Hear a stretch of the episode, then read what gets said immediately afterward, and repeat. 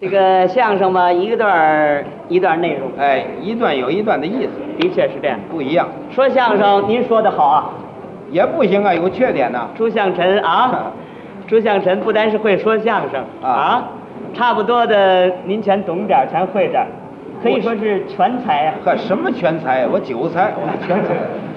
朱向臣那可以说是个艺术家庭啊，艺术家庭。我还撑得起艺术家庭？好，您别客气。那怎么撑起艺术家庭？他们家虽然人口不多，您他是从事相声工作，嗯，他父亲那是有名的音乐家。不，您您可别这么说呀啊！好那我们这要是一谈家字儿那可了不得了。啊不不不嗯，就是爱好音乐，朱向臣的父亲那可以说是大音乐家，呵，嘿，又添个大字儿，那对音乐我告诉您没有不倾头的，哎，反正这全包得上来。那可以说是带弦儿的就能拉，带眼儿的就能吹，那可以说是啊，好是谈不到，好家伙儿哎，他父亲啊喜欢中乐，喜欢西乐，喜欢古乐，嗯最喜欢的就是古乐，就是对古老的乐器。是，您像什么这个琵琶呀、什么这个古筝啊，嗯瑶琴呐、他父亲最爱，对，最爱。是，富瑶琴的不多啊，嗯您看弹琵琶有的是，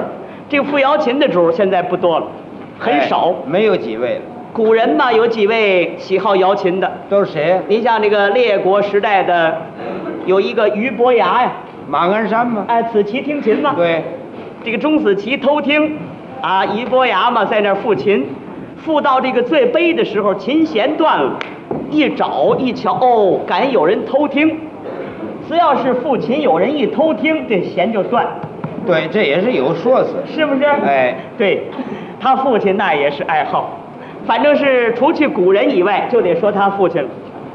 他父亲为了爱好瑶琴呐，不在市里头住，嗯，市里太乱了。因为这个富瑶琴的乱了不行，不行好嘛，你这个住在马路旁边，电车一出来，叮当五四一响，那没法富。劝一场这溜儿您付瑶琴，那哪是？他父亲为了富瑶琴，搬到八里台子住去，哎，水上公园儿，到那儿找个空地儿啊，盖了几间房子。嗯，他父亲住那儿，而且除去卧室以外嘛，还有这么一间琴室，这是一个楼，一楼一底，哎，楼上专门为父琴用的，对，又叫清净楼。别人也不让上。他父亲父琴白天不复，嗯，白天乱，必须得到夜间，夜静更深。夜里头得到十二点以后，父琴才有意思。是，他父亲问父琴之前呢，先得全身沐浴，净手焚香，哎，知道这怎么意思吗？这这不是迷信啊，不是，这怎么叫迷信呢？这是什么？表示对瑶琴的尊重。哎，对这个乐器的尊重。就是，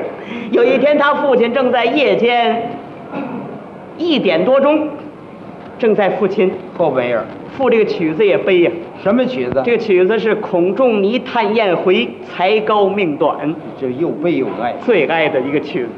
复到最哀的时候，突然这琴弦嘎巴断了，是啊，他父亲倒高兴了。怎么？一定是有人偷听啊！我付了这么些年琴，没有遇到知音者，我太苦恼了。今天琴弦断了，甭问，准有人偷听。嗯，端着灯下楼，到楼下找人，找了半天没人，最后在卧室的窗根底下发现一个中年妇女正在啼哭。这多瘆得慌。过去拿灯这么一看，哦，认识，熟人，哦，认识认识，谁呀、你妈。多新鲜呢！老两口子不认识，这不废话吗？他妈站在窗根底那儿正哭呢，哭得难受极了。他爸爸过去问：“哎呀，向晨的妈，你为什么哭啊？为什么哭啊？我心里难过。你瞧，为什么难过呀、你为什么难过呀、啊嗯，我我听你的音声，我难过。哦，哎呀，这些年我没有发现。这一说你懂音乐，你对瑶琴有研究，是不是啊？这个曲子感动了你，对不对？